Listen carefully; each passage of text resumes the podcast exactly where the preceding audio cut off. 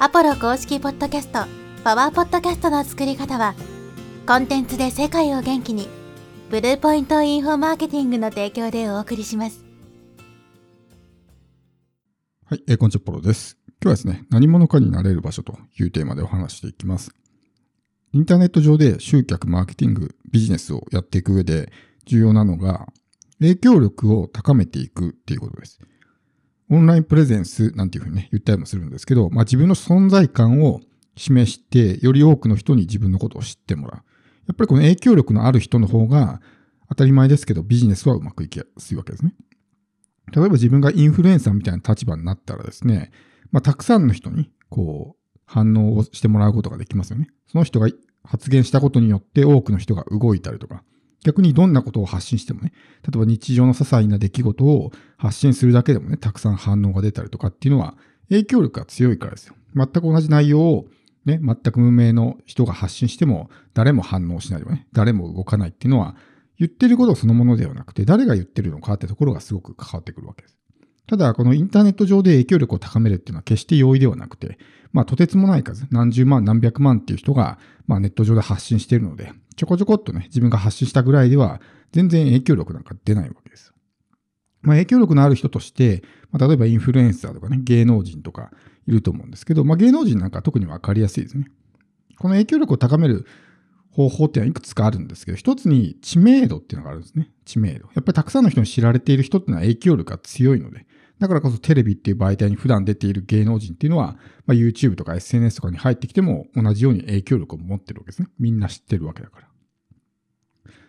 他には、例えばお金とかもね、そうだと思います。私は年収10億円ですって言ったら、それだけで一気に発言力がね、強まったりとか、まあ本当にお金が全てみたいな人がいっぱい集まってきてね、こう、なんていうんですかね、母みたいな、奴隷じゃないですけど、何でもいいことを聞く。いわゆるその情報弱者みたいな人たちが集まってくるっていうのは、この人はお金持ちだから、お金いっぱい持ってるから、この人はすごいに違いないみたいなところで、一気にね、こう、まあ発言力というか影響力を持つわけですね。お金。他には、例えば、特定のジャンルに特化した、まあ、えー、エキスパートだったりとか、第一人者だったりすると、影響力出ますよね。例えば何でもいいですか自分がなんかマイナースポーツをやっていたとして、そのマイナースポーツ界の、まあ、トップクラスの人と、世間一般的には全然認知されてないけども、その業界、そのスポーツをやってる人からしたら、まあ神みたいな存在だったりすると、その人に対しては影響力を持たせることができるわけですね。まあこれはですね、こうと、さっきも言ったみたいに決して簡単なことではないんですけど、不可能ではないんですね。自分っていう人間が影響力を持ってやっていくって決して不可能ではないんです。それが今回のテーマで何者かになれる場所。何に、何者にもなれない人がやっぱり多いわけじゃないですか。でもそれって、その、その人自身の資質とか、そういうことだけじゃなくて、やり方の問題もあるんですね。やり方の問題。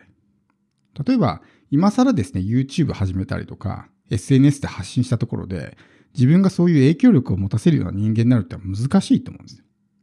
なぜならもうとてつもない数の人たちが他にいるから。自分がよっぽどす、す、素晴らしいですね、こう、実績とか、そういったものがあればですね、後発で入っていっても影響力を持たせたりとかってできるわけですけど、要するに、我々がそういう影響力を高めていこうと思うんであれば、何かしらのポジションを取らないといけないわけですね。で、そのポジションが取りやすいのがこのポッドキャストなわけですよ。で、ポッドキャストって、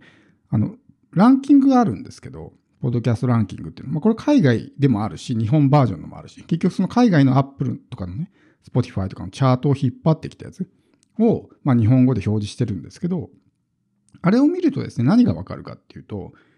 日本のチャートにもかかわらず、英語の番組とかが結構上位にランクインしてるんですね。僕が入ってるマーケティングのカテゴリーであればですね、上位の方に英語だけじゃなくて中国語のね、番組も入ってるわけですよ。これどういうことかっていうと、普通に考えたらね、日本のランキングだから、外国語のチャンネルよりも、日本語のチャンネルで埋め尽くされて、もう8割9割日本語のチャンネルで、1、2割がね、英語とか外国語のチャンネルっていうのがまあ普通じゃないですか。その、まあ分布的に考えるとね。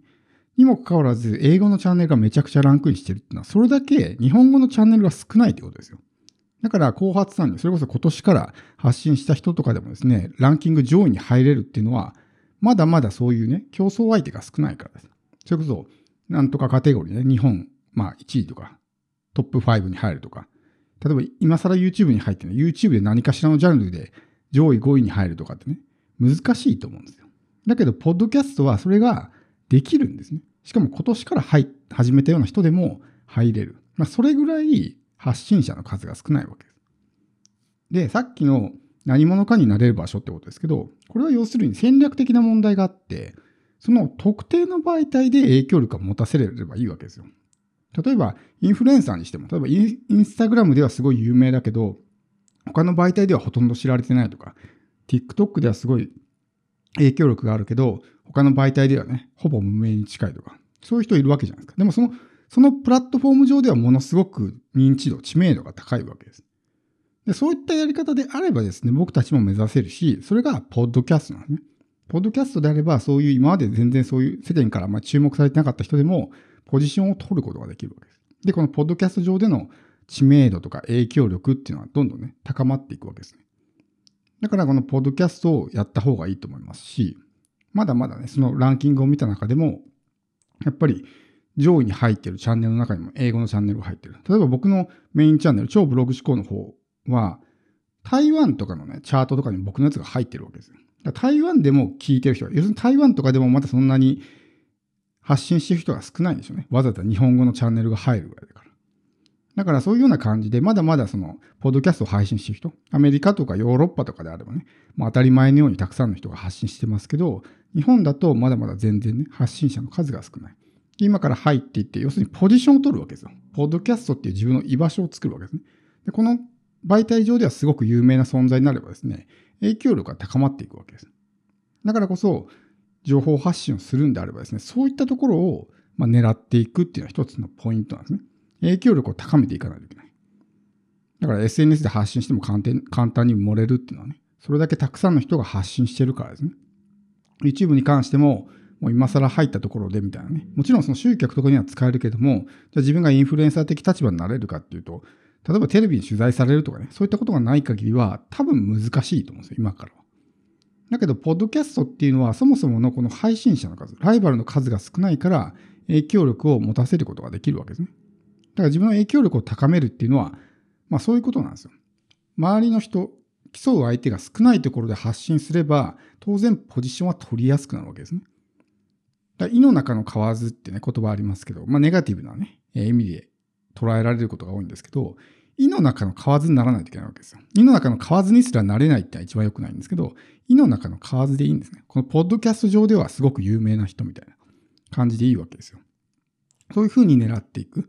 と、今からでも全然ね、こう、影響力を持たせることができるし。僕もそこを狙っていくつもりだったんで、もうずっとね、昔から、昔って言っても3年前ですけど、2020年からずっとポッドキャスト、全然世間的に注目されていないね、ような媒体で発信し続けてきたわけです。海外とかだと本当10年とか15年前からね、ポッドキャスト発信してる人ってのはザラにいますけど、日本だとこの僕3年ですけど、今。3年でももう、何ですか、ベテランというか、結構長くやってる方の部類に入ると思うんですよ。それぐらいやっぱり全然こう人がいないっていうね、ところなんで、早めに入ってそうやってポジションを取っておく。で、このポジションを取るっていうのはいろいろあるんですけど、フォロワーの数が多いとか、再生回数が多いとか、エピソードの数がたくさんあるとか、こういうので、あ、この人すごいなっていう、まあ影響力とかね、出てきたりとかしますし、まあこう何かね、ユーザーの人が検索するたびに、例えば自分のチャンネルとかエピソードがヒットしたら、あ、この人なんかよく見かけるけどみたいな感じで、そのプラットフォーム上での知名度が上がっていくわけです。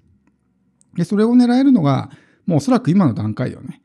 まあ、ポッドキャストぐらいじゃないかと。日本の場合はね。だって TikTok とか、ね、まあ、新しく出てきたそういうような媒体、まあ、スレッズなんかもありますけども、下火になってますね。そういうところでインフルエンサー的立場になるっていうのは難しいかなと思うんですけど、ポッドキャストはまだね、どんどん市場が成長してますし、なおかつ参入者が少ない。おそらく YouTube Music がね、来年から本格的にこうね、えー、指導するんで、そうなると、もっと参入者の数が増えてくると思いますから、それまでにある程度基盤を築いておく。自分で知名度とかを広めておくっていうことで、ポジションをね、先に確保することができるんじゃないかなと思うんで、このポッドキャストね、こうコツコツとやっていくっていうのがね、おすすめです。